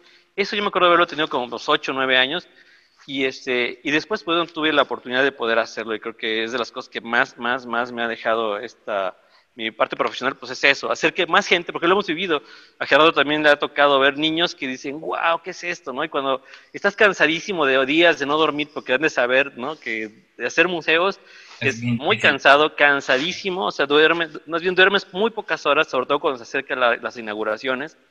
Ah, este, duras duermes dos, tres horas y ya. Pero al final al final dices, vale la pena, este, la gente está súper contenta, los clientes, como dice Gerardo, ¿no? en algún caso, pues están súper, súper felices de, cómo suceden las cosas. Claro, no hay museo perfecto, siempre hay algunas cosas que no quedan como uno querría que quede, por muchas cosas, por falta de dinero, por falta de, existencia técnica, por falta de tiempo, por falta de, bueno, pero, pero en general eh, creo que eso es, y hablando del tema de los museos privados, pues bueno, muchos de ellos sí tienen el... Es raro porque o están en la... o tienen dinero bastante para que sucedan las cosas, o de plano no tengo más que tres pesos, ¿no? Y a ver con cuánto, ¿no? Entonces, sí está como muy radical, creo yo, en el sentido de los, de los privados. Este, Sí, perdón. No, dime, dime. No, es que eh, entra en este caso lo que decía hace ratito Gerardo, de que entonces ahí yo puedo entenderlo y estoy de acuerdo con él en esta división entre museo y lo que es exposición. En exposición yo lo entiendo más precisamente cuando entra una forma en la que tú puedes retribuir de alguna manera económicamente mediante el merchandising, esta parte que estás invirtiendo para montar una exposición. En el caso de los museos, pues no, a veces son como que se quedan estáticos ahí para un buen ratote, ¿no? Y de proliferan, eh, proliferan esas exposiciones, por ejemplo, aquí te puedo hablar de la que tuvo mucho éxito, que yo creo que es de las que más le ha dejado entradas al Museo del Muni, y eso, en ese museo trabajaron ustedes. O sea, ustedes vivieron desde, desde los cimientos del Museo del Muni hasta que se levantó y, la, y la, la, presión que tenían que tener en ese momento porque se tenía que inaugurar para la, la ¿cuál fue? Era la, la exposición internacional esta de... El Fórum de las Culturas del 2007. de las Culturas, exactamente. Pero yo creo que el, el mayor este, el, mayor número de personas fue cuando fue la exposición de Pedro Infante. o sea, una exposición en una salita bien chiquitita comparada con todo un museo que, que toda, toda una estructura, toda una, este, pues eso, una museología, el pensar. A, alguien de ustedes dos que me puede decir, ¿cuál es esa diferencia? Yo creo que es donde radica lo que les comentaba. En lo que es la parte de, económica de que me va a dejar algo, en ese caso, Pedro Infante, lo más impresionante es que después de 50 años, más de 50 años que tenían de muerto, sigue vendiendo y si pone su ropa, obviamente la gente va a ir a verla, ¿no? Entonces, ¿en qué radica esta diferencia de que en un solo lugar, que es un museo, existe una exposición de este tipo y tenga todavía muchísimo más aceptación que el mismo museo? Pues bueno, siempre va a haber temas que nos van a llamar más la atención, repito, eh, con los que te vas a identificar mucho más. A veces es el morbo, porque otra de las exposiciones más taquilleras que ha tenido Monterrey justo en el MUNE, pues fueron las momias, ¿no? O sea, colas y colas y colas para ir a ver momias de Guanajuato. Yo decía, de verdad, o sea, gente muerta. ¿Cómo es posible?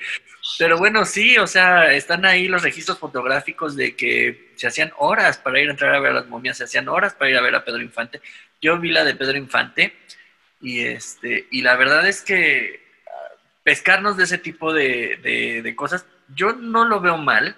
Por ejemplo, otro tema súper taquillero son los dinosaurios. Tú di dinosaurios y bueno, también vas a llenar lo que sea, casi casi el propio Zócalo este, aquí en la Ciudad de México cuando vinieron los dinosaurios también estaba así, pero a reventar, repleto, porque son temas que, que, que, apasionan, que ya están confirmados que se venden, ya están confirmados que, que van a ser atractivos para el público. Entonces, yo creo que no está mal tener este tipo de temáticas, pero tenemos que diversificar sea, también hay otras cosas que no solo son Frida Kahlo, dinosaurios y mayas, ¿no? Así es. Tenemos que tener otro, otro tipo de cosas que, que pueden ser muy interesantes y que depende de cómo nosotros las mostremos, las exhibamos, puede o no ser eh, el, el, cómo el, el, público lo recuerda. Eso, eso que tú mencionas de, de la exposición esta de la pesca, pues yo también recuerdo las canoas y recuerdo las redes colgadas en el techo, o sea, es algo que, te hace, que te emociona, que, te hace conocer y que te hace imaginarte un montón de cosas. Ahí es donde yo creo que está el diseño de las exposiciones. Y eso es donde entra la, gran labor que tienen ustedes dos, porque no es lo mismo poner una, eh, una pieza, y eso no me dejas mentir, este, con Daniel estuve también un tiempo cuando nos tocó en el Museo de San Ildefonso de poner la exposición de los mayas. Este, de, no, Daniel me platicaba, es que se siente bueno, más bien lo, vivimos, se siente impresionante tener una pieza que de alguien que vivió durante hace miles de años en tus manos y de un valor incalculable que hasta el seguro de vida, bueno, seguro del, objeto es más allá de lo que en toda tu vida puedes llegar a pagar. Y, este, y, digo, pasó alguna experiencia que no puedo platicar aquí, pero este, eh, con respecto a los seguros, pero e, esa, es la, yo creo que la diferencia que dice Gerardo, de algo que ya está... Eh, per se en, un museo que va a ser para toda la vida y algo que tú puedas diversificar, como en el caso puedo mencionarte ahorita que en Monterrey, creo que también en México estuvo, cuando trajeron la, la capilla Sixtina y tuvo creo que parte este, gente de la ENAP en, en desarrollar el, proyecto. Honestamente, si me pongo de cabeza fría, no sé si estén de acuerdo, de acuerdo conmigo, si me meto yo a la capilla Sixtina, pues un montón de rótulos pintados, digo, a, a escala uno a uno, ¿verdad? Pero no es la misma vivencia que tú tienes en la Capilla Sixtina original allá en, en, Roma, ¿no? Este, pero, pero aún así vendió muchísimo dinero, o sea, lo que decía este Gerardo ahorita, tú salías de la exposición, yo me acuerdo que llegué ahí y aparte tienes que hacer, eso me gustó mucho porque también en ese sentido ha tenido que evolucionar la forma en la que visitan los museos por el, número de gente que hay. Hay filas enormes a veces para ver una exposición. Entonces tú sacabas tu, como que tu cita. Llegabas a tu cita, te formabas, te das tu, boletito y entrabas y prácticamente eran de dos horas que estuviste a una hora informado, eran cinco minutos, como una atracción de, de juegos mecánicos, ¿no? Y al final, obviamente, la vendimia, ¿no? Que te vendían de que la medallita de San Pablo, que la medallita de, de todo esto. Entonces, yo creo que ahí, de, Daniel, como tú ves esta parte de diferenciar entre algo que realmente es histórico y algo que se puede vender como un objeto eh, de, mercadotecnia.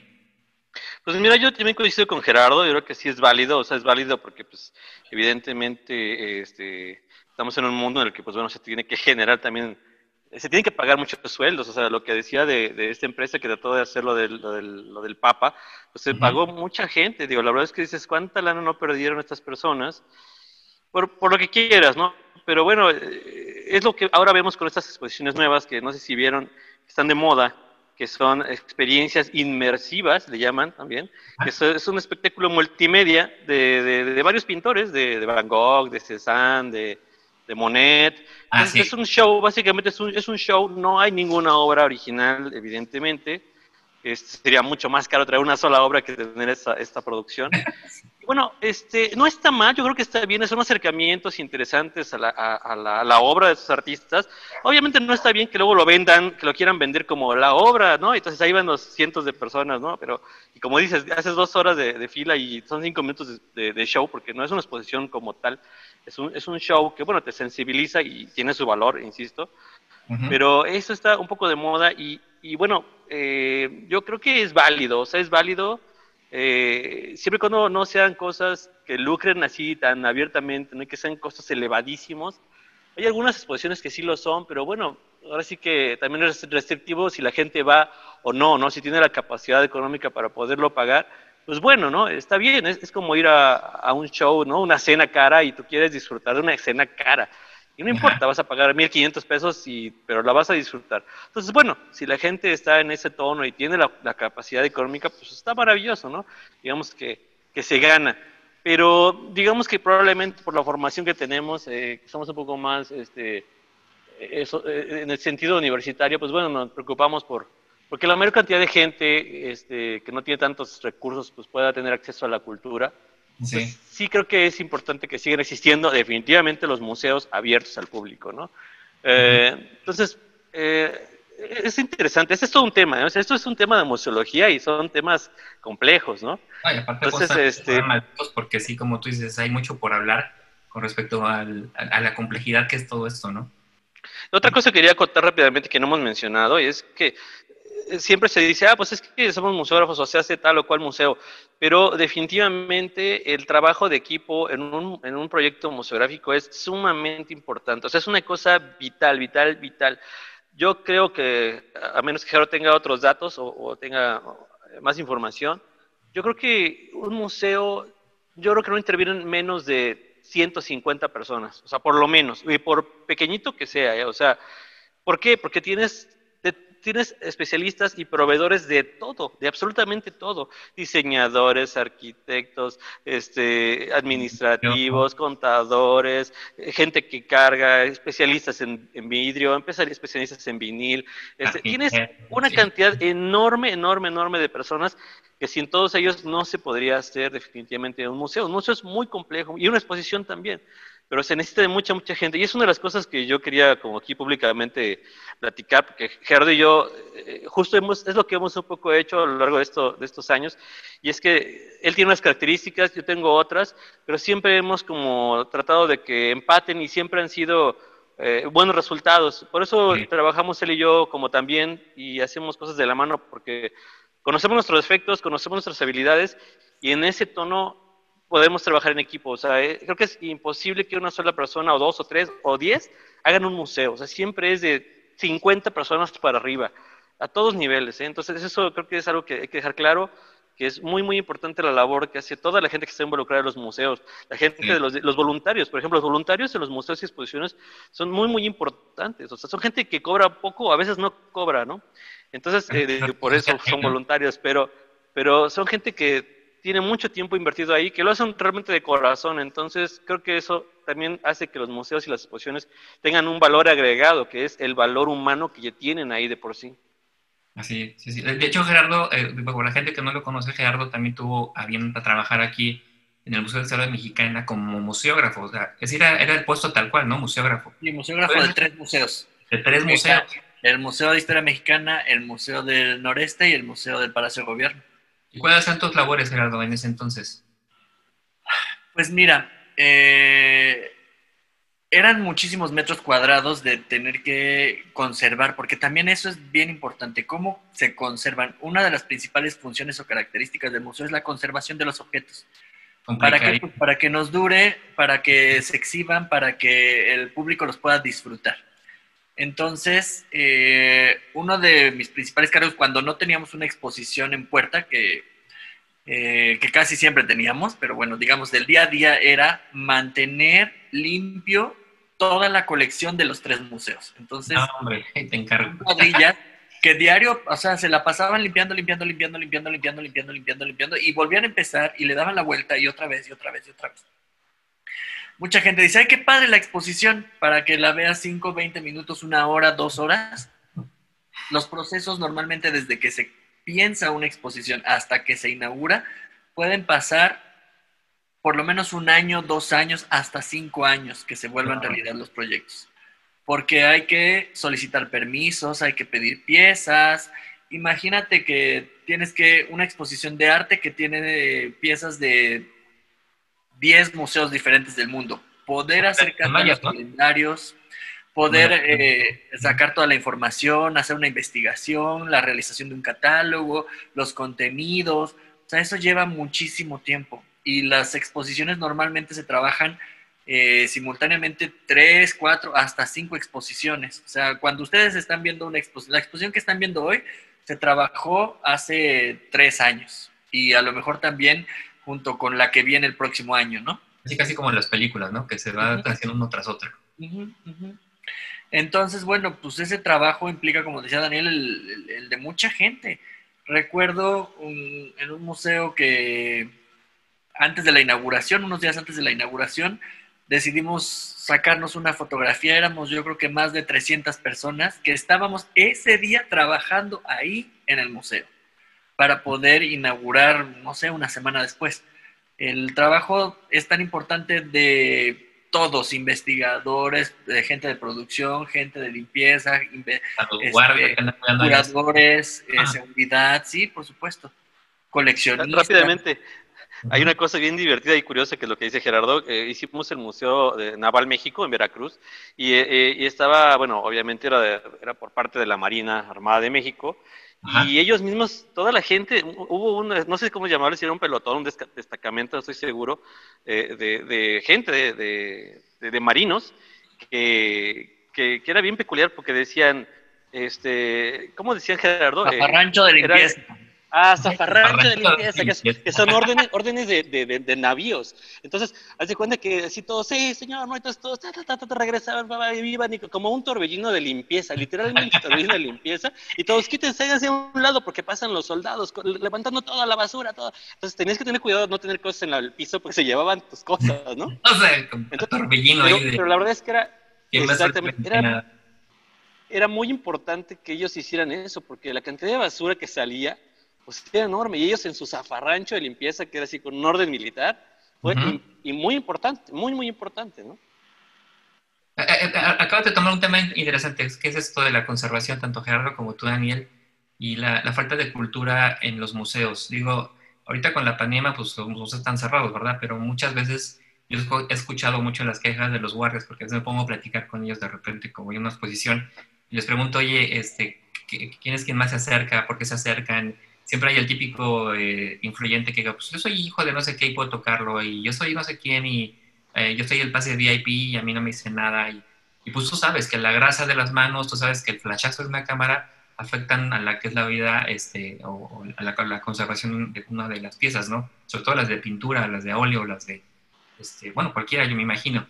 Entonces, eh, ¿qué, pasa con la cultura de la persona que va a los museos en la actualidad? A mí me gusta mucho algo que se implementó hace mucho tiempo en el Museo de Historia Mexicana y bueno, en los tres museos, que es que te explican el por qué no se puede tocar la pieza. Incluso hay ahí, o había, no sé, ahorita, había un ejercicio de, aquí hay una bandera, esta sí la puedes tocar porque tiene estas características y no le pasa nada porque para eso está. Pero una bandera de 1800, una bandera de principios de 1900, no la puedes tocar por esto, esto, esto y esto. Entonces explicaban de una manera como muy natural el qué sucede si tocas las piezas, qué sucede si estás flasheando, qué sucede si no cuidas nuestro patrimonio. Daniel hablaba del patrimonio y, creo que a veces pensamos que al ser patrimonio de México, nos da el derecho a nosotros como mexicanos de poder utilizarlo. Es mío. Es correcto. Y efectivamente es nuestro. Por eso está en un museo público, porque es nuestro. Y la responsabilidad de cuidarlo es súper importante y debe de estar, eh, es una de las principales labores del museógrafo cuidar el acervo, cuidar el patrimonio, manipularlo adecuadamente. O sea, no es así de, ay, sí, claro, ya llegas y cuelgas tu cuadro como los que tengo aquí. Pues no, tienes que tener los cuidados porque no es, ay, ¿qué pasa si yo lo toco? No, si tú lo tocas una persona no pasa nada, pero si miles de personas lo tocan, si miles de personas, pues ve todos los santos, ¿no? Que, que, que, es, que van y que tocan cuando, to cuando es, este, no sé, el, la panza de Buda, ¿no? Ya está todo el, o, el pie, de Newton ahí en, Harvard que está, ah. ¿no? ya está todo, el, metal está deshecho por toda la gente que, le toque el pie, ¿no? Entonces, toda esa erosión, pues claro que daña las pies, por eso las vitrinas, por eso las vallas, por eso todos estos implementos que no te permiten acercar a los objetos, porque corren riesgo y pues es de todos y todos tenemos el derecho de verlo, no nada más yo con mi propio derecho, ¿no? ¿En qué momento se cambia ese, tipo de actividad de que no poder tocar a poder tocar? Por ejemplo, un ejemplo que les puedo dar, de los museos que más he visitado yo creo que en mi vida, en los que más he invertido dinero, no, solamente yo, sino también mis padres que me llevaban, es el Museo de Cera de la Ciudad de México. Eh, hace muchos años, la verdad es que uno de los museos que más me encantaba porque ponían a, la, a la figura en, un entorno que prácticamente tú te sentías dentro del, mundo, ¿no? Por ejemplo, uno que desapareció, creo, que era Jack el Destripador, a mí me daba miedo mucho entrar en, la, el parte del sótano del museo, aparte está muy sombrío, y ver un tipo que estaba desollando a una mujer en el piso, y aparte los efectos de sonido, los efectos de luz, este, pero de repente cambia todo este movimiento a de que no te debes acercar y ponen vallas a que te puedes acercar ahora a tomar fotos. Eh, ¿a, qué ¿A qué creen que se deba este tipo de cambio? Bueno, pues yo creo que definitivamente el rollo de las tecnologías y de hacer tuyo lo que tienes al alcance. Digo, eh, los teléfonos es lo que hacen. Ya tú vas caminando y quieres tomar una foto, hay una florecita y te la llevas, o sea, te apropias. Eso yo creo que eso vino a cambiar un poco el asunto. Pero, pero también, por ejemplo, el caso del Museo de, Cera, eh, ellos siempre han tenido la, digamos, el lineamiento de, cambiar y estar modificando y constantemente eh, agregando piezas a sus colecciones. No son propiamente históricas, o sea, digamos que es un trabajo artesanal eh, de buena calidad, pero no son propiamente históricas, entonces tienen, pueden darse el lujo de cambiar constantemente y que la gente los toque, ¿no? O sea, ahí como que no hay mucho, no hay tanto problema, a diferencia obviamente como algo histórico, como decir, una bandera, ¿no? una pieza de maya del postclásico, ¿no? Una cosa así. Pero, tocando ahí la, yo creo, de Juárez, ¿no? Exactamente. el, el, el, Museo del, Papalote, yo creo que también fue un pequeño parteaguas, yo no sé ustedes qué opinan, pero el Papalote también vino a ser justo un parteaguas en, la, en la historia de la, de, la, de la experiencia museográfica y museológica en México, donde toca, juega y aprende fue así de, ¿qué? ¿Cómo? ¿Por qué? O sea, ¿sí? ¿De dónde? O sea, fue así como una cosa muy importante. Y sí funcionó y funciona.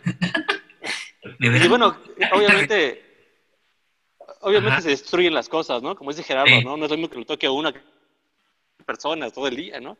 Entonces, eh, pero bueno, yo lo, yo lo veo bien cuando el tema lo, lo, lo, justifica, en el caso del Museo de Ciencias, que es precisamente lo que enseña el, papalote, pues está bien, está perfecto. Y, y, Universum después en México, pues en la universidad, en la UNAM, pues lo, tomaron también muy bien, ¿no? Uno podía agarrar, aunque bueno, al año ya estaban descompuestas varias cosas, pero bueno, y aquí es donde se convierten en, en, en, en elefantes blancos, que también volvió al tema del dinero. Y, es que efectivamente ah. los museos de ciencias es eh, los museos en donde más dinero más se, se, gasta. Un ejemplo que tenemos aquí en, en, electricidad. Enorme, enorme, enorme el gasto de dinero que tienen estos, eh, estos museos. Por eso son, son, muy importantes y, este, y, costosísimos, pero de verdad estamos hablando de cosas que la gente no se imagina. De millones de dólares estamos hablando del costo de estos museos. Y, este, y luego la gente pues no los, no los valora. Por eso creo que sí es importante la labor didáctica eh, y, que se vuelven hasta, hasta un patrimonio los mismos museos, me, explico. Eh, la gente tendría que tener esa, esa cualidad para cuidarlos, para ser consciente, no pegarle chicles, no pintar las cosas, ¿no? O sea, ahí también hay que todavía, nos falta, todavía nos falta como sociedad eh, tener un comportamiento culturalmente positivo, todavía hay bastante ahí que trabajar. Y aprovechando este, este podcast y aprovechando un tema sombrío dentro de los museos, que a lo mejor nadie quiere tocar ya por, y, y este foro de, de, que, no sé, que no es tan público. A ver, una pregunta para ustedes, a ver qué tan cierto es. ¿Sí es cierto que la mayoría de las piezas que están en el museo no son las originales? Es decir, por ejemplo, se habla mucho del Museo Soumaya, de que la mayoría de las piezas que están ahí en ese museo no son las originales, que son réplicas y que obviamente las originales las tiene el dueño, ¿no? Que en este caso es Carlos Slim. ¿Así pasa en todos los museos? Yo creo que no. No, no pasa en todos los museos. Eh, fíjate que ese es uno de los principales temas que toco al principio con mis alumnos. ¿A qué vamos a los museos? Y muchos dicen, pues a ver las piezas. Y les digo, bueno, y si supieran que la pieza que en la que se pararon, enfrente de la que se pararon, no es original. No, ¿cómo es posible? Digo, ¿y cómo sabes? Tú eres el gran conocedor y sabes que la pincelada de este Picasso no era. O sea, si a ti te ponen que esas de Picasso, tú vas a decir que sí es Picasso. Ajá. O sea, a ti como, como visitante, la verdad es que no te afecta. Ya en, cuestiones ya muy eh, extremas, a ti no te afecta porque no reconoces si eso no es un Picasso. Entonces, pues si ahí está y, cumple con curatorialmente con un discurso, pues a lo mejor funciona. Si son o no son originales, la verdad es que yo creo que la mayoría de las personas nunca lo vamos a saber. Así es. Nosotros creemos que éticamente, por supuesto que tenemos que mostrar las cosas originales. Si tú le dices al público, este es un original, pues esperas que sea un original porque eres creíble, porque eres una institución que se supone se dedica a difundir la cultura y eso es parte de la difusión de la cultura. Pero yo creo que sí tendríamos que pensar realmente qué tanto en realidad como público nos afectaría o no nos afectaría que fuera o no el, original. ¿Qué, qué, perdemos? O sea, ¿qué de nuestra experiencia se pierde si no es un original? Es como tú le mencionas hace ratito, de que obviamente es patrimonio. Entonces, habrá gente que probablemente bajo eh, diferentes niveles de, cultura te puedo decir, oye, si estoy pagando un boleto para ver algo original, ¿por qué me estás mostrando una copia? Pero si desde el principio te está diciendo, te voy a enseñar una copia, y eso retomando lo que decía hace ratito de, la exposición de, la Capilla Sixtina, ¿no? O sea, te estoy cobrando este, esto porque la Capilla Sixtina ya no tienes que bajar un boleto de avión para irte hasta Italia, hasta Roma, y vas a entrar a una que era una, una réplica. Ha comparado a de que yo soy el dueño de una pintura de Van Gogh que cuesta más de 5 millones de dólares, pues mejor no la expongo, pero pongo una copia para que la gente, yo, yo la tengo, pero la pongo ahí para que la gente piense, bueno, estoy viendo una copia, pero es una copia, eh, copy-paste de la original, ¿no? Pero me llevo la sensación, y hay, pero va haber gente que dice, ah, no, yo te pagué un boleto para ver la original, a mí no me estás vendiendo este tipo de cosas, ¿no? Pues yo no sé si es que, que realmente nosotros compremos o paguemos por ver una pieza original o no. Eso es algo que sí creo que da para discutir un montón de tiempo y que mm, muchas veces, por ejemplo, nosotros eh, en museos de historia, lo que hacemos es ambientamos con objetos de la época, pero no necesariamente es que sean originales del lugar, por ejemplo, pero que sí, está, sí corresponden a la misma época histórica, pues a lo mejor no a la geográfica. En el Museo del Noreste justo pasó mucho. Hay, hay varias ambientaciones donde se, que se compraron eh, a coleccionistas que pues decían, sí, sí es de la época porque se hacía el estudio, pero a lo mejor algo que, que se usaba en Yucatán o en, no sé, en, en Sonora, y que se compraban, se llevaban allá y funcionaban para dar una perspectiva histórica atmósfera. de instrumentos. Una atmósfera también. Ah, es correcto. Y además con los saqueos que hubo, digo, sí, a la gente que nos gusta un poquito la historia, todos sabemos que hubo un montón de saqueos por todas partes, ¿no? Pues conservar realmente un objeto que perteneció a cierto lugar. ahí tiene el penacho de Moctezuma, ¿no? Este, que fue donado y que está, y toda la que se ha hecho la paramaya de que si se regresa no se regresa, de que juntar dinero y juntar firmas para que regrese a México, pues al final está allá y ahí está bien cuidado. Y, como bien lo dicen, pues aquí está la réplica, pues no le veo yo el caso de que se lo tengan que entrar hasta acá y habrá gente que esté de acuerdo, habrá gente que no esté de acuerdo, este, pero como tú lo dices, ¿no, Gerardo? Es, es, parte también a ti de, pues, qué experiencia te quieres llevar, es el, el, conocer algo que puede ser que sea real, pero más bien como que observarlo y sentirme o trasladarme la historia de mi cabeza de que, ah, mira, esto lo, lo pudo haber traído Moctezuma, o, ah, no, yo quiero ver el original, el que está allá en, en Austria, ¿no? pues sí, ahí, por ejemplo, Daniel creo que, que tiene más eh, conocimiento al respecto, pero me parece que ni siquiera es el, el, el original de Moctezuma, el que está en Austria. O sea, si era un penacho de la época, si era un penacho que, que seguramente utilizó un noble, pero de eso a que haya sido el de Moctezuma yo no estoy tan seguro. Sí, eh, sí, efectivamente, digo, de todas maneras verlo el que está en el, en el, aquí en el Museo de Antropología es impresionante, o sea, es, es muy bonito, o sea, está increíble pero también se sabe que efectivamente ni siquiera es un penacho, es, un, es, es parte de una capa, un manto noble, efectivamente, pero le, vieron cara de penacho allá. Y entonces, bueno, pues, ajá, y entonces es una capa, es un manto que, que, un, que, que un, noble podría traer, pues fue, un, fue, uno de tantos regalos que Moctezuma le envió a, a su emperador, a su rey, a, al rey de Cortés, ¿no? que era Carlos V. Ajá. ¿no? Le envió, le envió, muchas cosas, de hecho es bien interesante, aquí hay otro dato bien curioso, dentro de las cosas que le mandó, además de ese penacho, que realmente es una capa, una capa ceremonial, este, le mandó también una, un macahuitl, que no sé si ustedes sepan qué es un macahuitl, macahuitl, -huh. perdón, es, es, es, un arma, lo que le llaman la, la, la, espada azteca, o sea, es una especie como de, de, de, de tabla o de, o, o de, paleta de madera, ¿no? tenían los costados que, ten, que, tenía como unos dientes de obsidiana, efectivamente, que era el arma principal de los, de los, este, de los mexicas, ¿no? Pues bueno, e, esta, esta, esta, arma también ceremonial, una de estas armas se le enviaron también a, a, a Europa.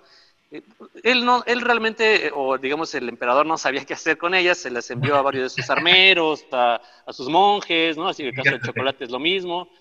Pues bueno, esta, esta, esta arma estuvo perdida ahí en la, en la Armería Real de Madrid, este, pues hasta el siglo XVIII. Y fíjate que los historiadores y los, los armeros locales pensaban que era parte de una armadura samurái. Entonces estuvo exhibida ahí cientos de años, estuvo como parte de las armas de un samurái, una armadura samurái.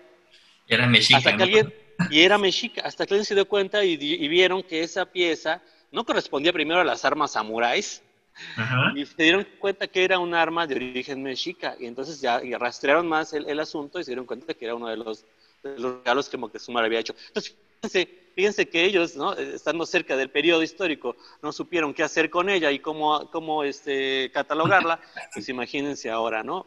Este, pero fue muy peculiar, ahora sí ya está en el lugar correcto, ya, ya tiene su cédula correcta, pero es bien, bien peculiar como, como la historia misma también es, es misma víctima de, de, sus, de sus, sabios.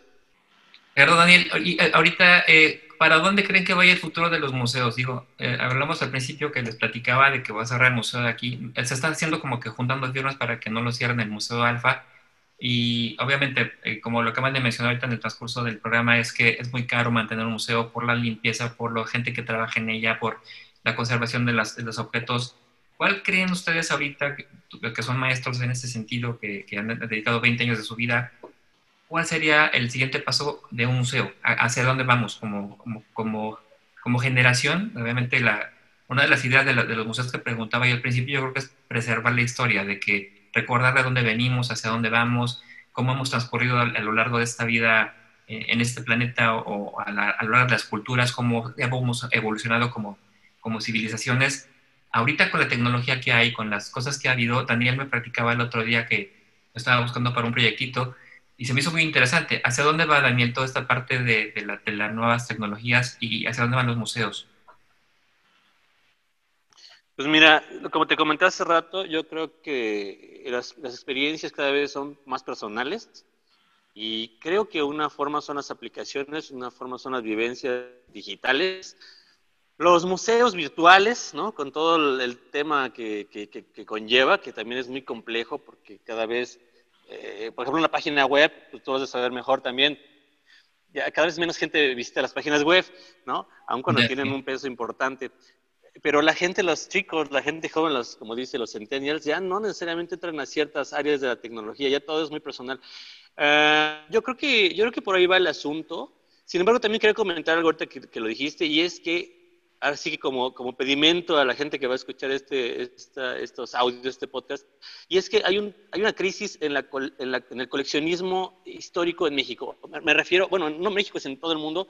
Los objetos que, usamos en la cotidianidad cada vez más son desechables. Es decir, están desapareciendo los objetos que a 20 años podríamos volver museables. ¿Qué quiere decir? Que los curadores de aquí a 20, 30 años no van a tener objetos ni cosas con que ejemplificar estos, estos años. Exactamente. Entonces, es que ¿cómo, Sí.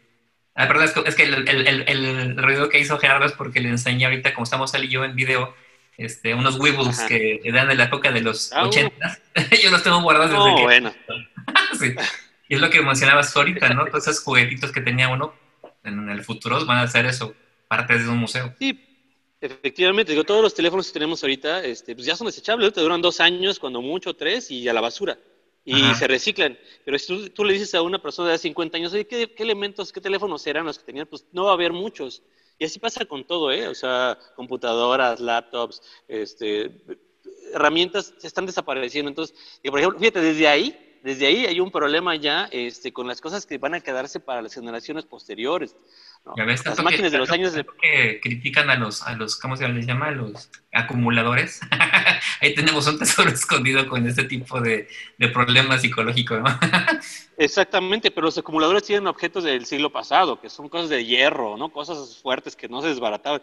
Ahora no, o sea, ahora los dejas en el sol dos años y ya fueron, o un año, ¿no? Y adiós, desapareció. O sea, digo, para bien y para mal, ¿no? Tiene sus precios contras todos, pero yo creo que definitivamente la tecnología no va a retroceder, o sea, me refiero a que no va a dejar de haber eh, teléfonos celulares, no va a dejar de haber tablets, no va a dejar de haber este, televisores eh, de plasma, e incluso por ahí va avanzando la cosa. Y yo creo que esas, esas, esas experiencias personales, muy personales, son a donde creo que la, el área de museos, exposiciones y la parte museológica, museográfica, sí tiene que voltear a ver. De hecho, esto que comentas es muy complicado. De hecho, nos lo preguntas y es así como, porque a raíz de la pandemia eh, y, que pasó todo el año, eh, eh, la reunión del ICOM, el ICOM es el Organismo Internacional de Regulación de, Museos, pues ellos también tuvieron sesiones extraordinarias para ver lo mismo, lo que tú estás diciendo. O sea, ¿y ahora qué hacemos todos?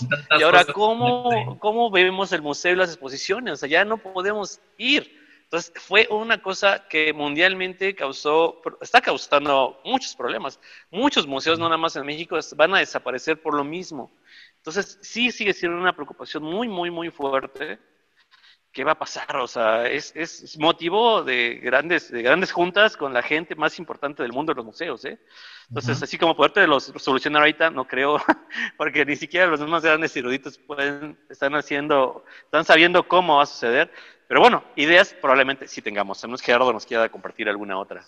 Sobre todo tú, Gerardo, que estás en el mundo ahorita de, la educación, que estás dando la, clase de museografía, museología en la ENAP, eh, como maestro, ¿cuál sería el, en este sentido? Hablábamos antes de empezar el programa de lo que comentabas, de que como maestros nos estamos adaptando a las nuevas tendencias de la educación, que viene siendo ya la no presencial. que hay formas de aprender mucho más fácil que con YouTube, con videos, con videos muy cortitos, y vamos, armando tú tu carrera. A ti como responsable de una educación en una universidad, ¿cómo ves el futuro de esta, esta materia en específico, que es la museografía? Pues yo creo que definitivamente se va a transformar, va a tener que irse en diferentes caminos. Uno de ellos y que ahorita lo que las generaciones de hoy en día están proponiendo y en la que están como muy eh, involucrados es en, las exposiciones virtuales. No creo que vaya a ser la única que, surja, pero sí eh, una que va a empezar a tener mucho más eh, impacto y desarrollo. Porque como en otras áreas nos hemos dado cuenta de que abate muchísimos costos. Las exposiciones virtuales pueden lograr ya con el uso de tecnología bajar costos y llegar a más personas pero así como también llegan a más personas, pues también se vuelve eh, un impedimento para aquellos que no tienen acceso a la tecnología, ¿no? Eso también es una de las características que habrá que tomar en cuenta. Eh, seguimos pensando para qué quiere ir la gente a un museo y la mayoría de, o lo que arroja el diagnóstico que por, nosotros, por lo menos nosotros hemos hecho en la escuela es, pues esa magia que representa tener un objeto enfrente, un original enfrente. Poder decir, estuve frente a un Goya o estuve con eh, frente al documento que es la constitución, a la constitución original que muchas veces dicen, ¿no? Así de, pues, y, en realidad no es que sea la constitución original, pero bueno, es un documento que representa todo eso. Es un, un objeto. Estar frente a un objeto siempre va a tener su magia, va a tener ese, ese gran misticismo, el poder decir, aquí, este es el objeto que agarró fulano de tal, este es el objeto que sirvió para tal cosa. Inclusive entonces, Gerardo, Sí, perdón, dime. Sí, perdón, entonces, pero entonces, ahora sí yo le pregunto a Gerardo, pero entonces tú crees que podría ser una cosa intermedia, es decir, si todos vamos a querer, y, obviamente yo me, sumo, queremos seguir viendo los objetos, ¿no? Y, los, y las cosas que son las, los originales. Eh, ¿Crees que entonces eso tendrá que ser como una cosa híbrida? Es decir, entretener el objeto y poder tener una cuestión digital, o mitad y mitad, o digo, sigue siendo un problema y lo pregunto porque efectivamente sí es todo un tema de discusión. No, o sea, yo creo que justo una de las opciones hacia donde van a ir las exposiciones, pues es a la cuestión digital definitivamente vamos a tener que resolver el cómo vamos, así como cómo estamos nosotros eh, tratando de resolver cómo vamos a acercarnos nuevamente, pues habrá quien diga, yo prefiero continuar así a la distancia y soy muy feliz, y a mí nada más Zoom y Meet, por favor. Pero, pues para los que sí queremos tocarnos y abrazarnos y tener esa sensación de estar en contacto físico, pues encontraremos el cómo. De igual forma, creo que encontraremos el cómo eh, los que buscamos eso, esa situación del objeto. Ahorita, si te fijas, esto es algo generacional. A muchos, muchos de los, de los millennials están felices con no tener que ir y pedir algo, que con solo apretar un botón ya saben qué te tienen que traer, cómo te lo tienen que traer, a qué hora te lo tienen que traer. Yo, tú ya no tienes que tener ese contacto y a muchos les encanta no tener que tener ese contacto. A algunos, como nosotros, pues sí extrañamos eso y yo todavía me rehuso a que usemos el celular para mandar mensajes de voz y responder con mensajes de voz. Es así de, no, eso es un teléfono y para eso sirve, para hablar por teléfono, ¿no? Pero bueno, pues nos iremos adaptando para todo y, hay gente que querrá seguir teniendo ese contacto y encontraremos cómo. Y hay quien pues ve esto como una oportunidad de poder masificar todavía más cuestiones de, culturales y cuestiones de, difusión, ¿no? No lo sé. Eh, lo iremos viendo con el tiempo. Es algo que recientemente, lo que estás mencionando, se tuvo que adaptar al Museo Marco, que empezó a vender, no recuerdo si lo vendía ahora en gratuitas, honestamente, para qué mentirte, pero lo que sí estaban haciendo es que eran visitas virtuales. Entonces tú entrabas al Museo Marco como si estuvieras presencialmente, eh, pero mediante una computadora. Entonces para poder ellos recaudar ese dinero que les hacía falta para poder conservarse, tuvieron que, eh, como dice el dicho, ¿no? O evolucionas o, te quedas o te extingues, ¿no? Pues yo no sé si, si se van a convertir en espacios únicamente como grandes bóvedas de tesoros o, o, que ya tendrás que pagar así millones y millones de pesos para poder tener acceso a eso que pues hasta ahora ha sido gratuito. La verdad es que no, no, no lo sé, no, no tengo la menor idea. Por ejemplo, los museos que están abriendo ahorita al 30% de su capacidad, pues tampoco creo que eso nos haga sentirnos más seguros. Ah, quizá cuando ya tengamos la seguridad de que vamos a tener una vacuna o que no nos vamos a enfermar por ir a este tipo de, espacios donde vamos a tener que convivir sí o sí, este, pues hasta entonces serán otra vez como los templos, ¿no? Como estos museos de lugares de las musas. O sea, a lo mejor regresamos un poco a eso, no, no, no tengo idea. Vamos en retroceso, entonces casi, casi. pues cíclico, ¿no? sí hay cosas que sí se retrocedieron. Por ejemplo, eh, de las cosas que eran más novedosas, digamos, en un museo, pues eran los, los eh, ah, ¿cómo se llaman? Los mm, interactivos digitales, ¿no? O los manuales que te permitían ya más acceso a información. Y ahora, justamente, esos elementos y esos equipamientos son los que no vamos a usar. Y, porque no queremos, porque tienes contacto y que la gente agarra ahí los botoncitos. Entonces, justamente eso, ahí sí para que veas, creo que hay un retroceso.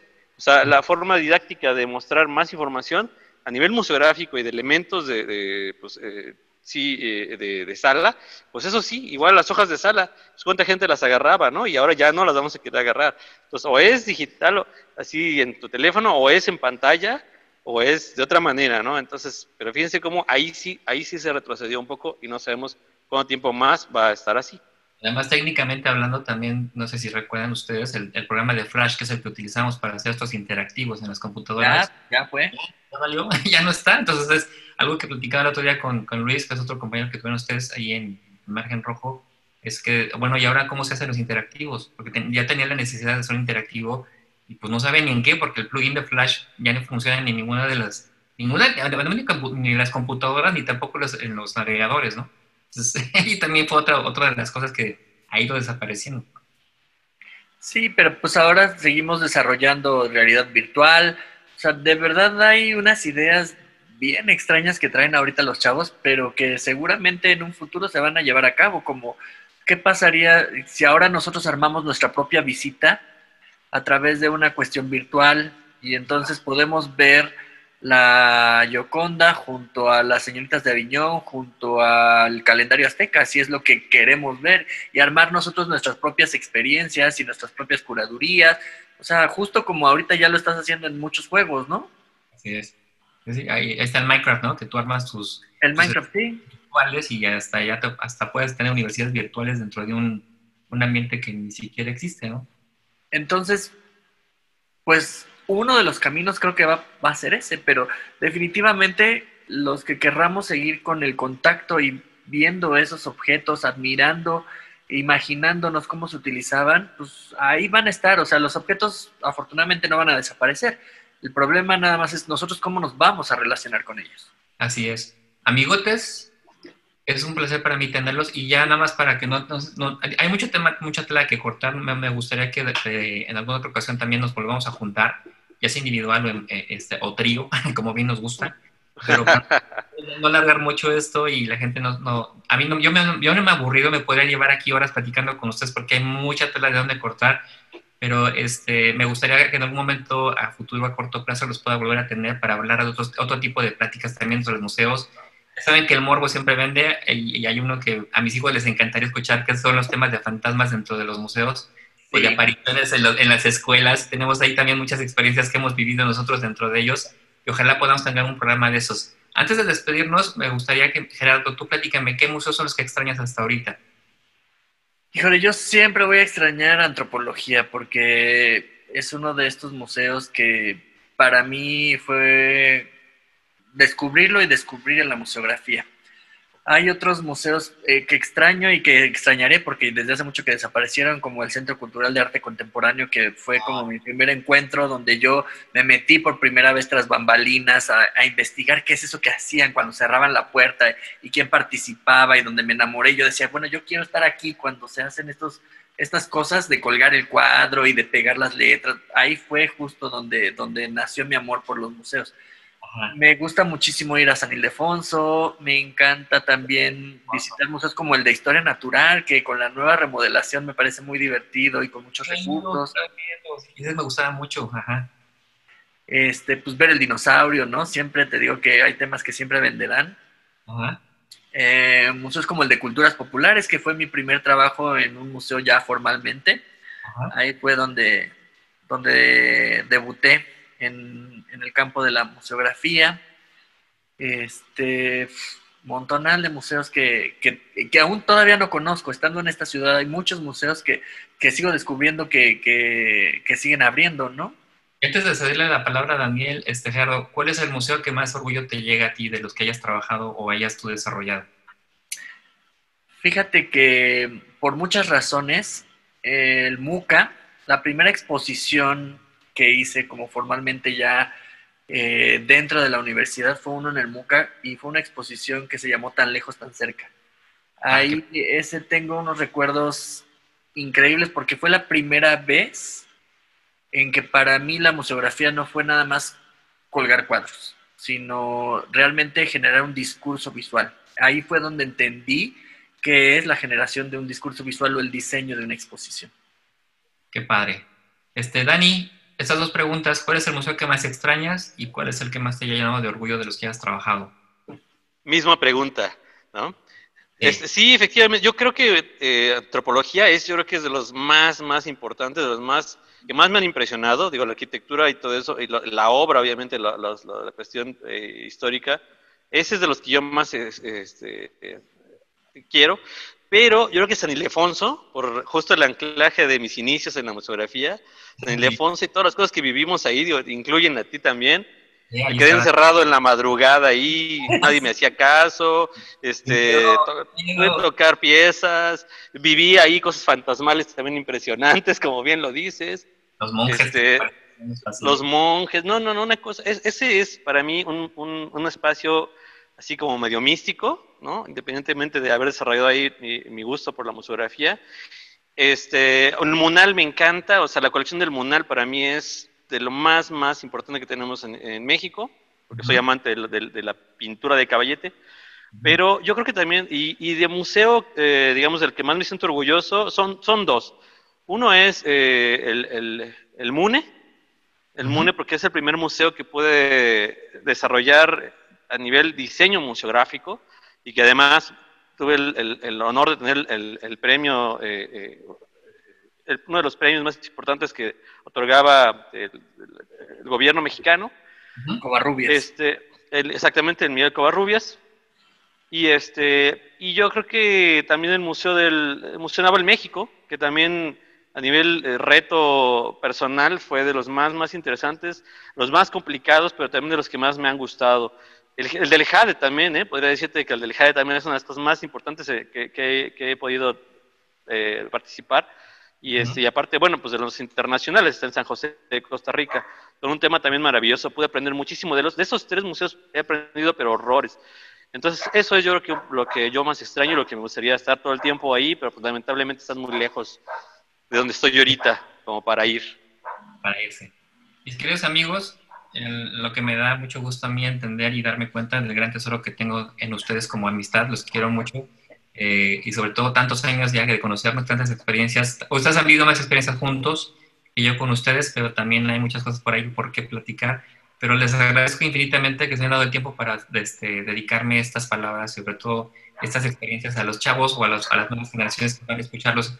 Espero, este, casi siempre los, los pocos se los pongo a mis alumnos para que sepan. A mí me gusta presumir a mis amigos siempre que voy con alguien, yo conozco a Gerardo Finlandia, porque así lo conocíamos en la escuela, Gerardo, Gerardo Alonso. Gerardo Finlandia, porque vivió un año allá en Finlandia, y luego nos platicaste otro programa, tu experiencia, el por qué te fuiste para allá. Y a mi oso, a, mi oso Daniel, que los, los desvelos trabajando juntos en la escuela y entregando tareas ahí. Este, no, no, hay, hay, mucha historia y muchas cosas por qué cortar, por, por qué, qué contar, pero de verdad yo me siento muy honrado de ser su amigo, de haber estudiado con ustedes. Me llena de satisfacción el hecho de que sigamos con, este, con esta amistad de tantos años y a pesar de la distancia, porque la gente que sepa que este, Gerardo está en Ciudad de México, Daniel, ¿estás en dónde estás, Daniel, ahorita? En Morelos. En Morelos y yo estoy en Monterrey. Entonces, qué padre que la tecnología nos junta y además podemos seguir platicando. No tenemos chelas en la mano, honestamente, ahorita, pero siempre se antoja cuando están ustedes con una chelita en la mano platicar este tipo de anécdotas. Es siempre enriquecedor y aparte es muy sabroso. Ojalá los pueda tener muy pronto conmigo y muchas gracias. Claro, con un gusto. Un abrazo para los dos. Espero que nos podamos juntar próximamente, no a través de la virtualidad, sino en vivo y a todo color. Mientras tanto, un abrazo. Sí, muchas gracias, muchas gracias Rick, muchas gracias a Gerardo, que bueno, son, son cuates de toda la vida, Entonces, y lo van a seguir siendo, a pesar de que estemos lejecillos, pero bueno, esperemos que esto acabe pronto y nos podamos ver para tomar la chela prometida. Claro que sí, de verdad los, los aprecio mucho, son parte importante de mi crecimiento, de mi vida y me da mucho gusto que estén aquí conmigo y gracias por su participación y espero pronto tenerlos de nuevamente conmigo. Oiga, antes de que nos despidamos, ¿en dónde pueden ver trabajos tuyos? La gente que te escucha, ¿tiene redes sociales? ¿Hay alguna manera en la que puedan reconocer tu, talento? Pues mira, ahorita eh, te voy a mandar una página que es eh, en conjunto con otros amigos también de la escuela eh, que estamos dando clases. abrimos un seminario de exposición, de diseño de exposiciones. Okay. por ahí estamos como subiendo en esta página eh, todo lo que estamos realizando. No la tengo ahorita a la mano porque apenas la estamos creando, pero en cuanto tenga ya algo más concreto, con todo gusto te la paso para que nos sigan contactando por ahí. En el pie, en el pie del podcast ahí ponemos la dirección de, este, de ustedes. Muchas gracias, Gerardo. A ti. Y Dani, ¿a ti dónde podemos ver tus trabajos? ¿Dónde podemos ver lo que haces? obviamente, el más, el más claro que puedo aquí en Monterrey, de ustedes dos, pues es el MUNE, ¿no? Es el museo de... Exactamente. El MUNE y el museo de, del Palacio de Gobierno. Palacio de Gobierno, exactamente. Ese, ese, ese, también pudimos hacerlo. ¿Dónde más, Y este... Pero también mis redes sociales, a Facebook, así con mi nombre, Daniel Sanabria Iturbide, Facebook e Instagram. En Instagram pueden ver muchas de los trabajos que hemos hecho, de los museos que hemos podido diseñar y ahí se ve algo eh, más didáctico, más que platicado, ahí ver las cosas que, se pudieron hacer en todos estos años de carrera. Qué padre. Bueno, pues chicos, un placer y muchas gracias nuevamente. Y por aquí nos vemos en el próximo episodio del podcast de Psicología Psicoimagino Creativa. Gracias a todos. Psicología Psicoimagino Creativa. Síguenos en Facebook e Instagram en arroba psicoimagino creativa o envíanos tus dudas y comentarios a psicoimaginocreativa arroba gmail.com. Te esperamos en nuestro siguiente espacio.